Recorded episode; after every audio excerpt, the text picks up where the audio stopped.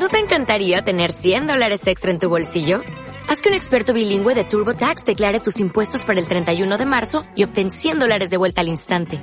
Porque no importa cuáles hayan sido tus logros del año pasado, TurboTax hace que cuenten. Obtén 100 dólares de vuelta y tus impuestos con 100% de precisión. Solo con Intuit TurboTax. Debes declarar para el 31 de marzo. Crédito solo aplicable al costo de la presentación federal con TurboTax Full Service. Oferta sujeta a cambios o cancelación en cualquier momento.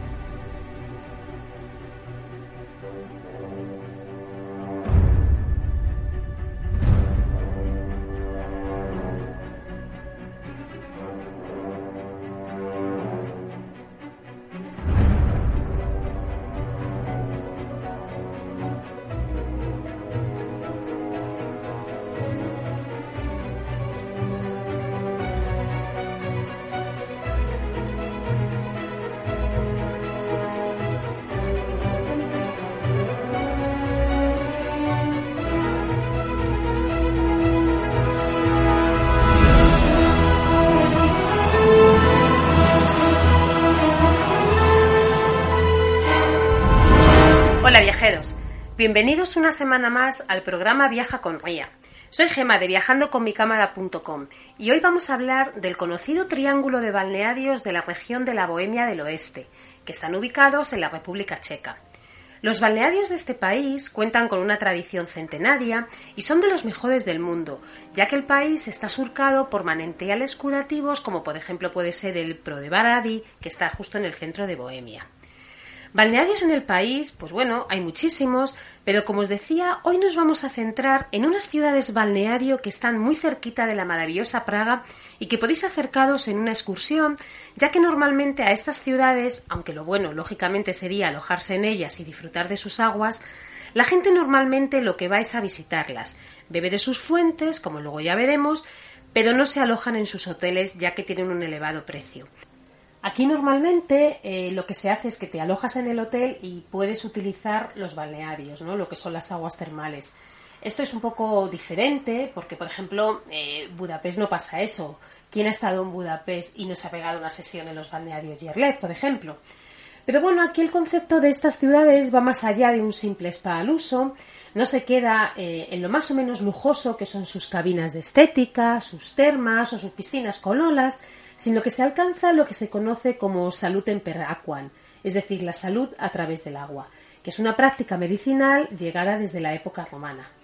Así que nada, sin más dilaciones, vamos a coger nuestras cámaras para dejar presente esos momentos únicos e irrepetibles y vamos a pasear por Carlo Vivari, Marianne Skelazne y Francisco Vilar.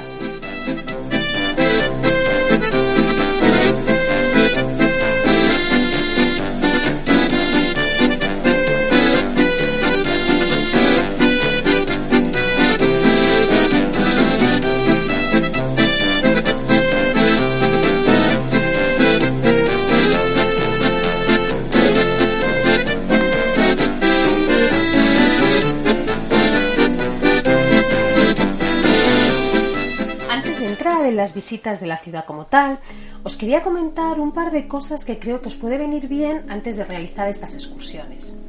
Primeramente deciros que desde Praga hay excursiones organizadas. Los que me escucháis habitualmente ya sabéis que a mí me gusta viajar bastante por libre, con lo cual yo este tipo de servicio no lo utilizo. Así que yo lo que os recomiendo es que si vais a realizar la visita de las tres ciudades, os cojáis un coche, que son bastante baratos, y si estáis en Praga lo podéis recoger en la principal estación de tren que está bastante céntrica. Si lo que queréis es visitar alguna de las tres, yo os recomiendo que sea Carlo Vivari. Para mí quizá, no sé si es la más bonita, pero sí la más emblemática y se llega fácilmente tanto en tren como en autobús desde Praga. Bueno, y por supuesto, si llegáis en avión y estáis en el aeropuerto y no queréis pasar por Praga, desde allí podéis alquilar coche e incluso podéis coger un autobús que os lleva directamente a Carlo Vivadi. Y el otro tema importante es que, como ya sabéis, en la República Checa no se ha adoptado el euro. La moneda oficial es la corona checa. Yo os diré que esto es una de las cosas que a mí siempre me ha llevado de cabeza cuando he viajado ya que pese a que efectivamente hay cosas que pago con tarjeta, es muy muy importante llevar dinero en efectivo. Vamos, yo os diría que es imprescindible. ¿A quién no le ha pasado eso de no encontrar un banco abierto para cambiar, un cajero roto, llegar en un vuelo que ha sufrido retraso y, bueno, pues las casas de cambio están cerradas en el aeropuerto o tienen unas comisiones descomunales, gasolineras donde no te admiten tarjetas de crédito? Pues bien, aunque mucha gente piense que eso ya no pasa, mm, están equivocadas. Así que es muy importante llevar dinero en efectivo. Pero luego, claro, aquí viene eh, la otra historia que siempre nos planteamos. ¿Dónde cambiamos? Pues bien, eh, antes no quedaba más remedio que realizar los cambios de moneda en el banco, lo que conllevaba pues unas comisiones brutales o un cambio de divisa pues muy muy malo. Pero hoy el abanico de posibilidades se ha extendido de una manera considerable, así que es importante estudiar y elegir bien dónde cambiar nuestro dinero para evitar así tener un gasto más en el viaje. Yo, si os digo la verdad, tras mirar muchas opciones, hay una que me gusta mucho, que es confiar en la seriedad y en la fiabilidad de RIA. Es una compañía líder en el sector donde te ofrece el mejor tipo de cambio online. Me gusta mucho su flexibilidad, pues bueno, pues puedes tener el dinero en 48 horas en sus oficinas o lo mejor, que para mí desde luego es lo más cómodo, te lo entregan en el domicilio, con lo cual no hay que emplear tiempo en ir a recogerlo que no me digas que no os ha pasado, pero yo los últimos días, antes de irme de viaje, siempre estoy como loca, siempre me falta tiempo y además, si sois como yo, que siempre la maleta la hace en las horas previas, pues la verdad, lo de tener que estar pensando en ir a recoger el dinero y tal, pues bueno, a mí me parece súper cómodo que te lo lleven a casa. De todas maneras, si vosotros sois de los que preferís ir a recogerlo a las oficinas, pues tampoco hay ningún problema, porque RIA os lo va a poner muy fácil. Tienen muchísimas oficinas alrededor de 149 países, así que seguro que alguna os va a encajar, ¿no? Eh, yo conozco fundamentalmente y lógicamente las de Madrid. Mm, también he estado alguna vez en una de Barcelona y en otra en Málaga. En Madrid podéis encontrarlas muy céntricas, en la Puerta del Sol, en la calle Alcalá, en Callao. También hay alguna en Bravo Murillo, yo en esa no he estado, me parece que está por la calle Los Artistas. Pero bueno, lo que es cierto es que la compañía tiene muchísimas posibilidades, ¿no? Hay otra cosa que también me gusta mucho y es que imaginaros que en algún momento tenéis algún problema en algún país y bueno, pues os quedáis sin dinero, os roban, bueno, pues esas cosas que aunque parece que no pasan, sé que pasan. Y bueno, pues podéis llamar a casa, os mandan dinero y todo esto al final os facilita muchísimo el viaje. Cuando, cuando uno viaja y viaja solo y viaja lejos, pues bueno, todas estas cosas si están atadas siempre es mejor, ¿no? Entonces nada, eh, yo os diría que cuando tengáis que viajar a países donde, bueno, donde tenéis diferente moneda, no dejéis de llevar dinero en efectivo y de todas las posibilidades que hay, no dejéis de mirar en, en RIA porque os va a gustar muchísimo su cambio. Os digo que es el mejor que os vais a encontrar online. Así que no, lo, no, lo dejéis en desuso y bueno, pues tener en cuenta que, que RIA os lo pone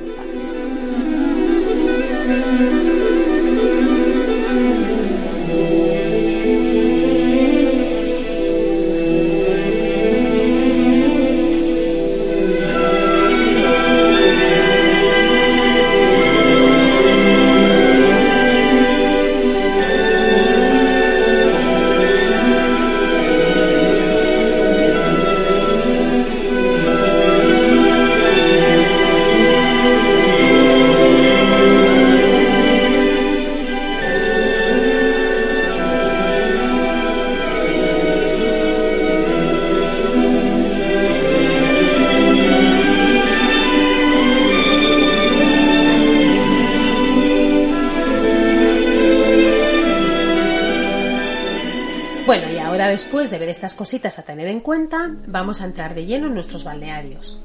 El otro día, curiosamente, estaba hablando con una amiga sobre la palabra spa y vimos que procedía de la ciudad belga llamada Spa, en la provincia de Lieja, que significa balneario, conocida por sus baños desde la época romana. Pero investigando un poquito, pues también vimos que, a esta unión de tres siglas le corresponden, bueno, pues numerosas combinaciones de palabras, ¿no? Hay algunas que no tienen ninguna fundamentación lingüística, como que, por ejemplo, dicen que se refieren a las iniciales de los nombres de los tres grandes filósofos de la antigüedad, Sócrates, Platón y Aristóteles. pero la explicación que más fortuna ha hecho es la de las iniciales Salutem per Aquam. Lo que sí que está claro es que viene de la época romana, y por todos son conocidas las famosas termas romanas, que eran recintos públicos destinados a baños y eran los puntos de encuentro o los elementos esenciales en la vida urbana, ¿no? Los romanos diferenciaban muy bien los manantiales de agua medicinales de las aguas normales de abastecimiento. Ya, por ejemplo, en la obra de Plinio el Viejo, que se llama Naturalis Historia, en su libro 31 se dice: Tungros, ciudad de la Galia, tiene una fuente famosa que destila el agua con muchos borbotones, de sabor ferruginoso, que solo se percibe al terminar de beber. Esta fuente purga los cuerpos, elimina las fiebres terciarias y la enfermedad de los cálculos. Esta misma agua, puesta al fuego, se vuelve turbia y finalmente se pone roja. Bueno, como veis es cierto que, ya desde la antigüedad se habla de, de las aguas medicinales, ¿no?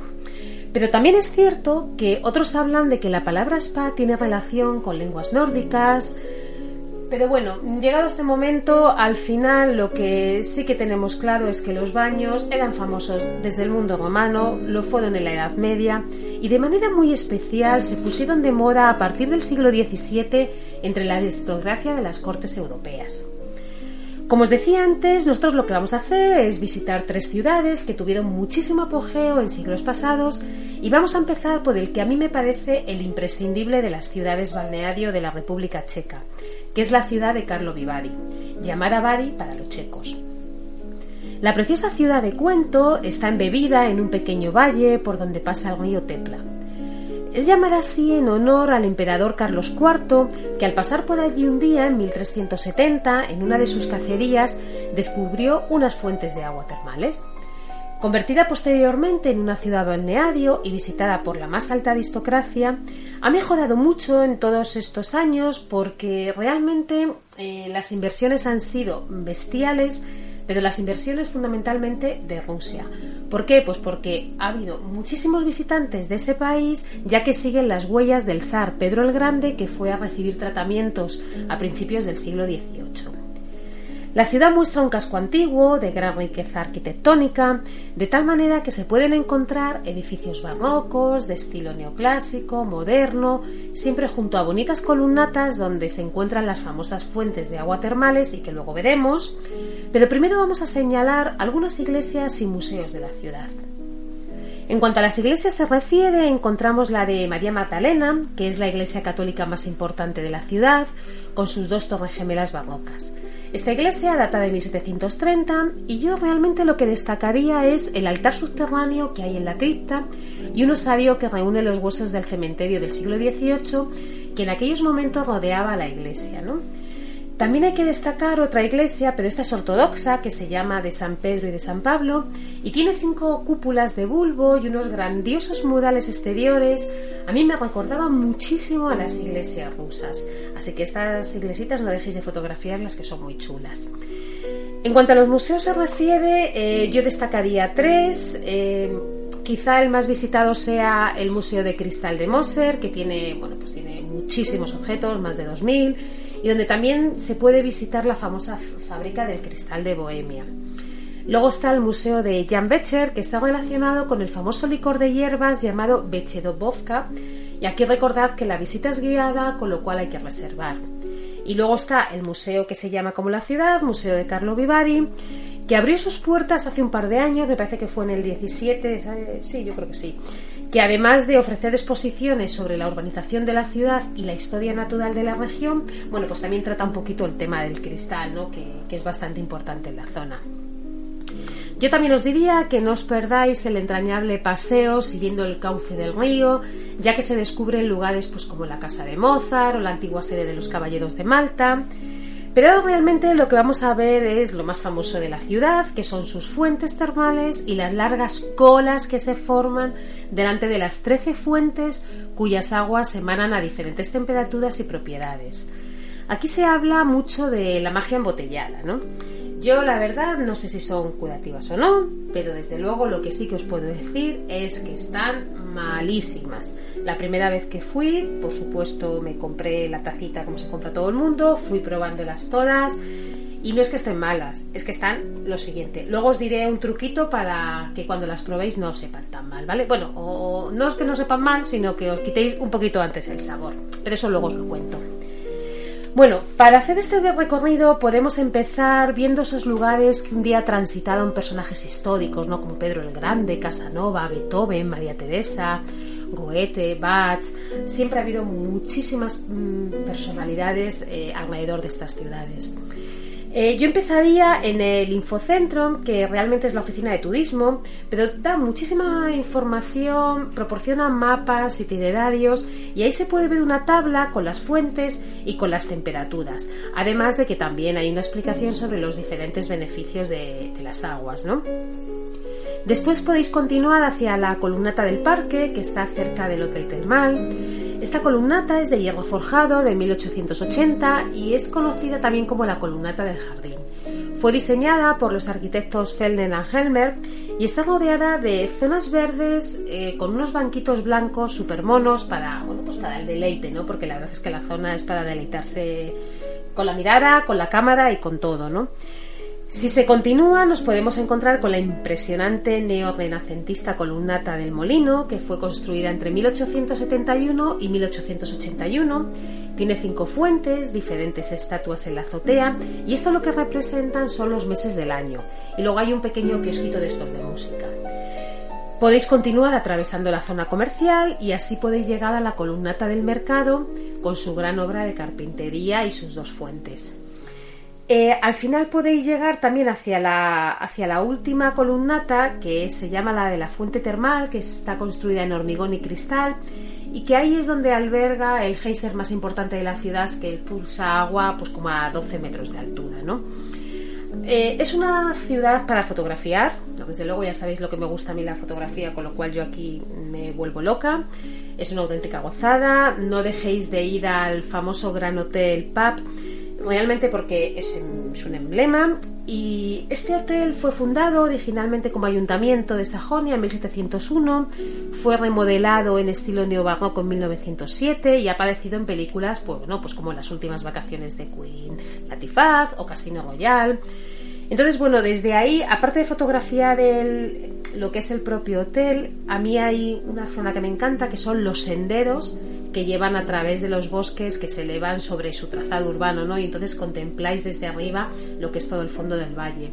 Hay un paseo muy popular que sale desde allí y que va hasta eh, la Torre Mirador Diana, más o menos es un kilómetro y medio.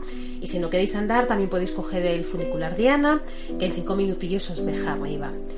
Eh, si queréis, eh, también podéis fotografiar lo que se llama como Salto del Ciervo, que es donde se supone que Carlos IV descubrió las aguas termales y en la cima está el monumento de Pedro el Grande de Rusia. Bueno, y ahora que no se me olvide contaros, por si acaso os lanzáis a beber esas agüitas. Compraros las famosas Optlavki, ¿vale? Que son obleas dulces, porque así el sabor del azufre del agua será bastante más llevadero. Estos son eh, como unas obleas bueno, pues de azúcar que se cree que su origen se remonta al siglo XVIII y siendo la primera mención escrita sobre estas obleas en el 1788. En un principio era una fina masa hecha con harina y agua termal, de formita así redonda, y espolvoreada con azúcar, ¿no? Por encima. Se realizaba en las casas de huéspedes del balneario para consumo de los clientes del spa pero ahora ya las podéis encontrar rellenas, pues bueno, pues desde muesli de vainilla, de chocolate, de avellanas, las hay medianas, pequeñas, grandes, de una capa, de varias. Ahora ya tenéis para todos los gustos. Fijaros si tenéis para todos los gustos, que bueno, normalmente me pareció una cosa curiosa sobre esto y es que en Carlo Di aunque hay más marcas, eh, fundamentalmente se vende una y en otras ciudades balnearios se venden otra, pero bueno, esto es a modo de curiosidad, ¿no? Pero como os decía, imaginaros si, si son famosas y si son importantes en el país, que la Unión Europea reconoció las obleas como producto tradicional checo, ¿no? Dándole pues una protección especial. Y por último, deciros que si vais a principios de julio vais a poder disfrutar del Festival Internacional de Cine. Es uno de los más antiguos festivales de cine del mundo, pero fue marginado durante la época de la Guerra Fría en beneficio del Festival Internacional de Cine de Moscú. Pero esto se fue recuperando y realmente en la década de los, del 1990 volvió a coger su auge y se convirtió en el festival más prestigioso de Europa Central y Oriental. Los premios de este festival se llaman Premios Globos de Cristal y si vais en esta época vais a ver una ciudad donde, bueno, pues donde se viste con sus mejores galas. Eh, también es verdad que está a tope, pero bueno, mm, no se puede tener todo.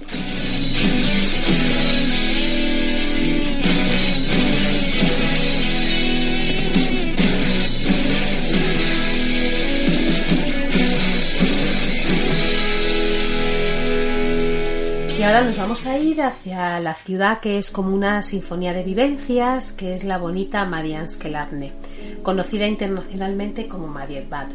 Yo os diría que es la romántica ciudad amarilla.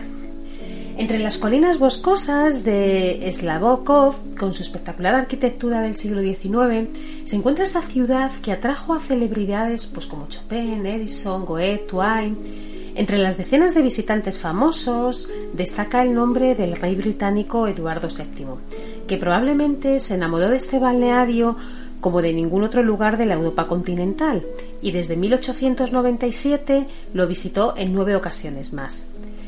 En los tiempos de sus estancias se solía coincidir con, bueno, pues con el mes de agosto.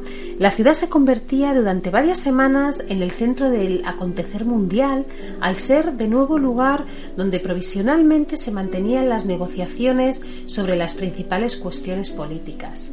De hecho, el antiguo balneario que estaba en el lujoso hotel Noveladne ha mantenido intactas hasta hoy las cabinas de baño del rey por las que también pasó el emperador Francisco José I, el esposo de Sisi. Esta ciudad eh, es una pequeñita ciudad, pero sin duda despierta un interés difícil de ocultar, ya que no solamente mm, es bonita la ciudad, sino también sus alrededores. Hay una concentración de 40 manantiales curativos y realmente mm, en sus alrededores hay como 60 más. Sus aguas son muy ricas en hierro y se utilizan tanto para beber como para los baños. El centro neurálgico de la ciudad es el gran jardín de Baclana Skalnica y en torno al cual se sitúan los lugares de mayor atractivo. En su paseo por la ciudad se puede visitar la iglesia neobizantina de la Asunción de la Virgen María, que tiene dos torres gemelas blancas y amarillas y es de planta circular y también podemos ver la iglesia ortodoxa de estilo bizantino que se llama San Vladimiro, que data de 1901 y está realizada en un ladrillo rojo y amarillo. Eh, hay dos museos importantes que para mí uno de ellos, bueno, pues tiene bastante más interés que el otro, que es el Museo Memorial de Chopin, donde se muestran efectos personales e información sobre la vida del compositor que visitó la ciudad en 1836 enamorándose de ella. Me encanta pasear por ese museo porque además de estar viendo pues, pues cositas de él, vas escuchando su música y de verdad que es que es un verdadero placer, es muy chiquitito y muy entrañable.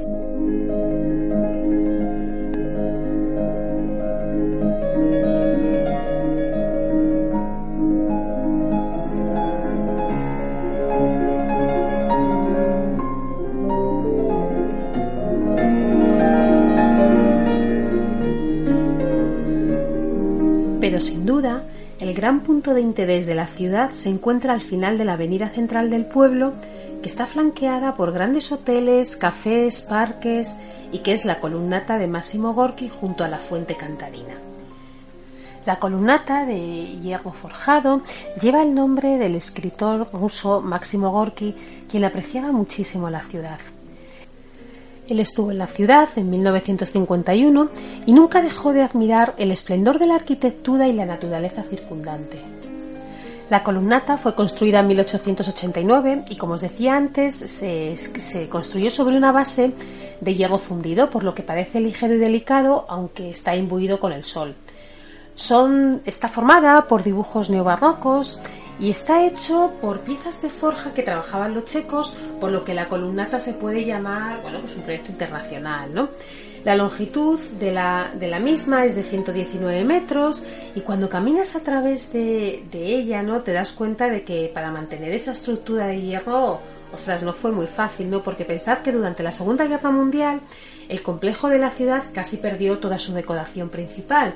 ¿Por qué? Pues porque realmente la columnata se derretía en las necesidades del ejército, ¿no? Entonces durante mucho tiempo el estado de la columnata fue, bueno, pues horroroso porque faltaban partes, habían derretido para, para hacer instrumentos y tal.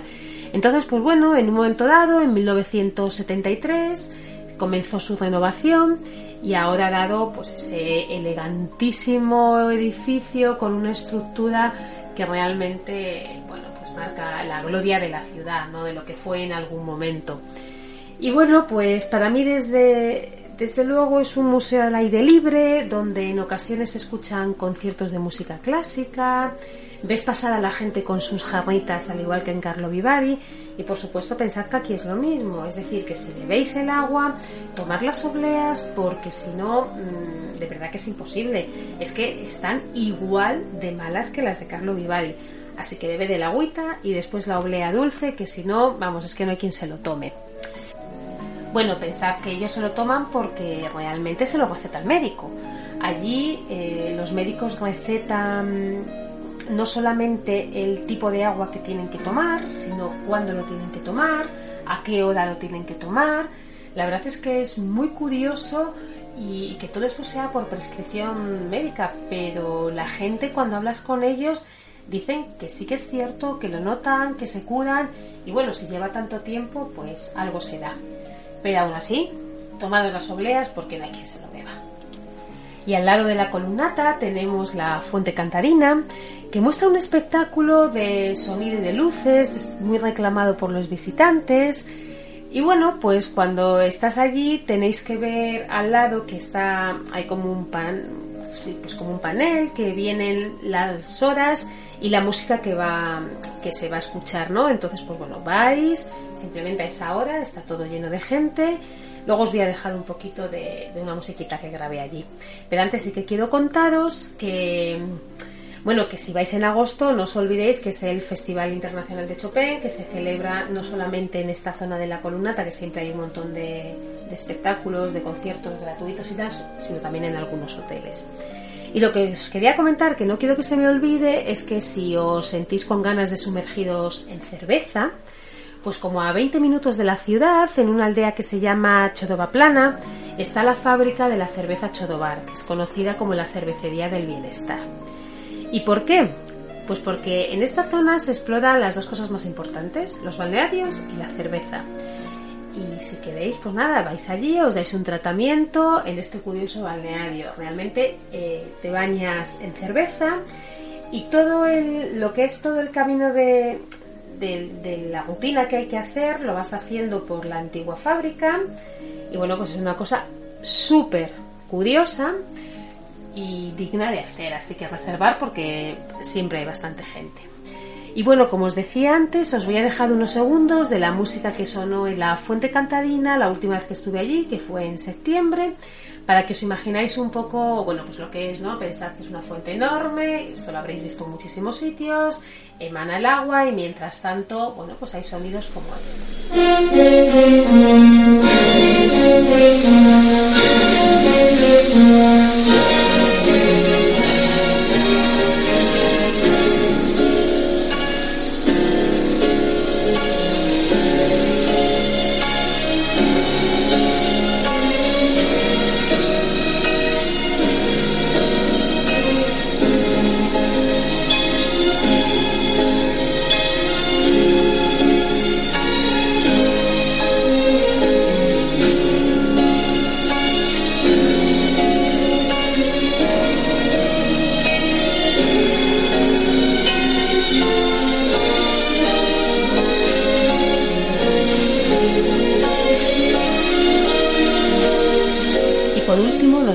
Hasta la pequeña y menos famosa Francisco Vilazne, que es la última ciudad que vamos a ver del Triángulo de Bohemia.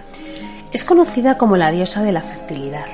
Su balneario fue fundado en 1793 y su nombre se debe al emperador austrohúngaro Franz II.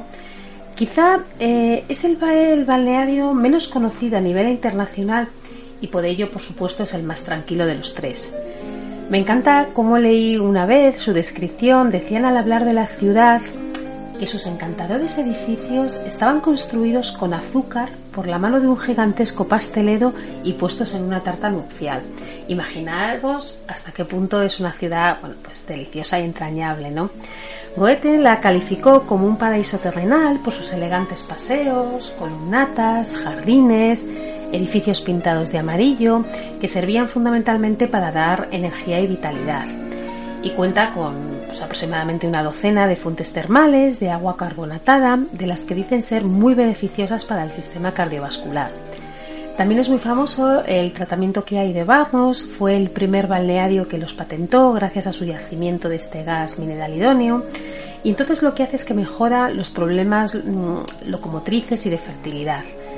Eh, sus fuentes minerales tienen un gran contenido en óxido carbónico, fango de azufre y hierro y por supuesto de óxido carbónico natural. Es una ciudad que representa muchísimo la fertilidad. Mm, hay también un, personajito que es de, bronce que dicen que si le tocas el pulgar del pie izquierdo eh, te quedas embarazada. Se llama el Niño Francisco. Ya os digo que es una estatua de bronce, está sentado sobre una bola y contiene un pez en sus manos. Está situado a la entrada de la localidad y, bueno, pues como os digo, solventa los posibles problemas de fertilidad. Aquí hay, bueno, pues hay algunas cositas para ver. Eh, a mí me gustó bastante el tema de la iglesia romano-católica que se llama de la elevación de Santa Cruz. Es un ejemplo excepcional de la arquitectura pura religiosa imperial del año 1819. Es una iglesia ortodoxa y bueno, pues según los planes de, siguiendo los planes de Winderman, ¿no? que es la más antigua de este género de la República Checa. Eh, me gusta mucho de la ciudad ese aire puro que respira, esos parques, esos bosques, está lleno de espacios verdes frescos y ahí vais a poder ver, por ejemplo, pabellones como el conocido pabellón de la Fuente de Francisco, que es un edificio clasicista bastante actual, sobre la fuente más antigua de la ciudad y es del año 1832 y es el símbolo de la ciudad termal de hoy. Originariamente había un pabellón de madera que era del año 1793, pero bueno, aquí, aquí realmente se dice que, que fue el inicio de la ciudad. Luego también vais a poder encontrar sitios como el teatro que se llama Devocema Nenkova, que fue construido en 1928 y lleva el nombre de la famosa escritora checa que, se sometió del siglo XIX a un tratamiento en la ciudad. Eh, me gusta también mucho el tema de la columnata, aquí volvemos a ver temas de la columnata, que se llama de la Fuente Salada y del Prado, y es una construcción del clasicismo posterior con bastantes elementos renacentistas. Esta construcción se encuentra en el yacimiento de Fango y está sujeta aproximadamente a unos 1.100 pilotes. Fue construida en el año 1843. La verdad es que es una foto chula, ¿eh? o sea que lo dejéis de ir. Luego también tiene mucha fama lo que es la Casa de la Cultura, que es un edificio construido en 1795, es de estilo neorrenacentista y forma parte un poco de, la parte dominante de la ciudad. ¿no? Es una construcción en su origen, bueno, pues como ahora eh, lo que hacen es eh, realizar eventos culturales, sociales, es un poco el icono de la parte cultural de la ciudad. Luego hay un edificio que se llama Imperial, que fue construido en 1878, es de estilo neorrenacentista y es bueno pues un poco de la arquitectura típica de los, de los balnearios, ¿no? Quizá cuando lo veáis mm, ofrece un poco eh, el mayor lujo de la ciudad, ¿no? Y ahí lo que se hace ahora mismo es que eh, se realizan completos tratamientos balneólogos. Y desde luego es un gustazo porque es un sitio mm, realmente súper bonito. A mí me, gusta también mucho eh, el hecho de acudir al Museo Municipal porque te, cuenta un poco lo que son los orígenes de la ciudad y lo que es una auténtica gozada es relajarse en uno de esos bonitos cafés porque los hay súper chulos o relajarte en un estanque, en el estanquito de la ciudad junto con el libro de Milán Kundera que en su momento se sintió intrigado por la ciudad y sitúa aquí su novela de la despedida. Y bueno, antes de despedirnos, sí que os diré que en ciudades balnearios hay muchas más. También destaca una ciudad que se llama Hachimov, que está un poquito al norte de Karlovy Vary. Es una ciudad antiguamente minera, se extiende en el valle a los pies de las montañas metálicas y es la región con más yacimientos de minerales en el mundo. Tiene aproximadamente unos 230 tipos. Es una ciudad también famosa, lo que pasa que bueno, no entra en el triángulo, así que no me voy a detener en ella. Pero sí que os digo que si, que si vais, visitéis la mina Esbornos, que es de donde se extrae el agua acudativa de Radón, distribuida posteriormente a los establecimientos balnearios. Durante el siglo XVI, esta mina fue explotada para la extracción de plata y luego para otros metales de color. Entonces, actualmente este balneario es el único balneario de Radón en toda la República Checa y su agua pertenece a las aguas con más actividad curativa, bueno, pues en el mundo entero, ¿no? Entonces, bueno, no dejéis de ir porque tiene, tiene cosas a mí me parece interesantes, desde su castillo de Slick hasta la iglesia de San Joaquín, el ayuntamiento, ya os digo, por ejemplo, la, la mina, luego está el Palacio Radium, es un palacio hotelero que fue construido así con estilo neoclasicista de 1912, me parece que es. Está la Casa de la Moneda, luego hay edificios muy chulos en plan balneólogos. Pero bueno, no nos vamos a detener mucho porque no entra en nuestro triángulo. Pero bueno, si queréis, si tenéis alguna curiosidad o queréis preguntarme algo, pues nada, ya sabéis dónde estoy. Y bueno, viajeros, pues espero que os haya gustado nuestro pequeño recorrido por las ciudades balnearios cercanas a Praga, que por cierto no os lo he dicho, pero tienen grandes posibilidades de estar inscritas próximamente en la lista de la UNESCO. Y si queréis ver alguna fotita de esto, o tenéis alguna duda o pregunta, contactar conmigo a través de mi blog viajandoconmicámara.com, donde estaré encantada de ayudaros. Así que nada, que tengáis una feliz semana.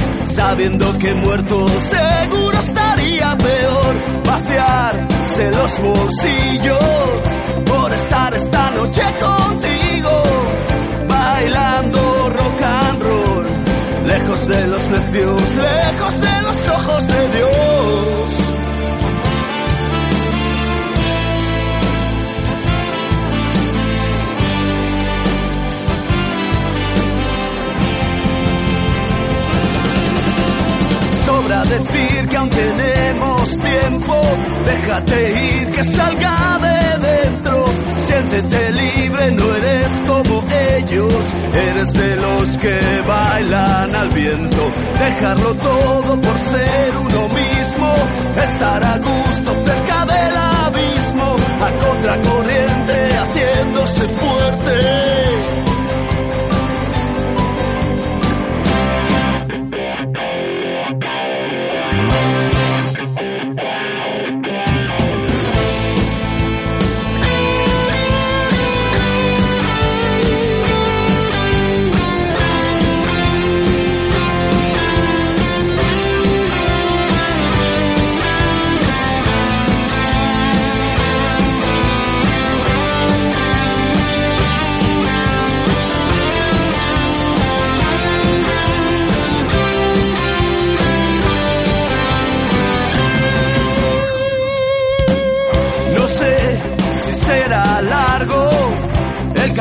Pero habrá que andarlo. Así que vamos ya.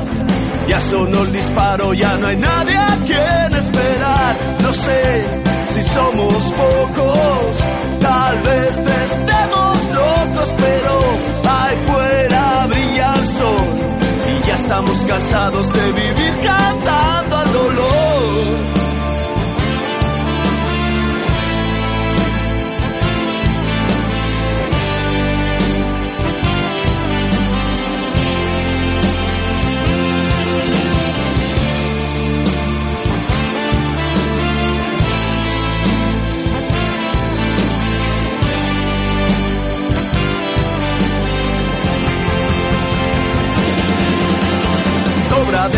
que aún tenemos tiempo, déjate ir que salga de dentro, siéntete libre, no eres como ellos, eres de los que bailan al viento, dejarlo todo por ser uno mismo, estar a gusto cerca del abismo, a contracorriente haciéndose fuerte.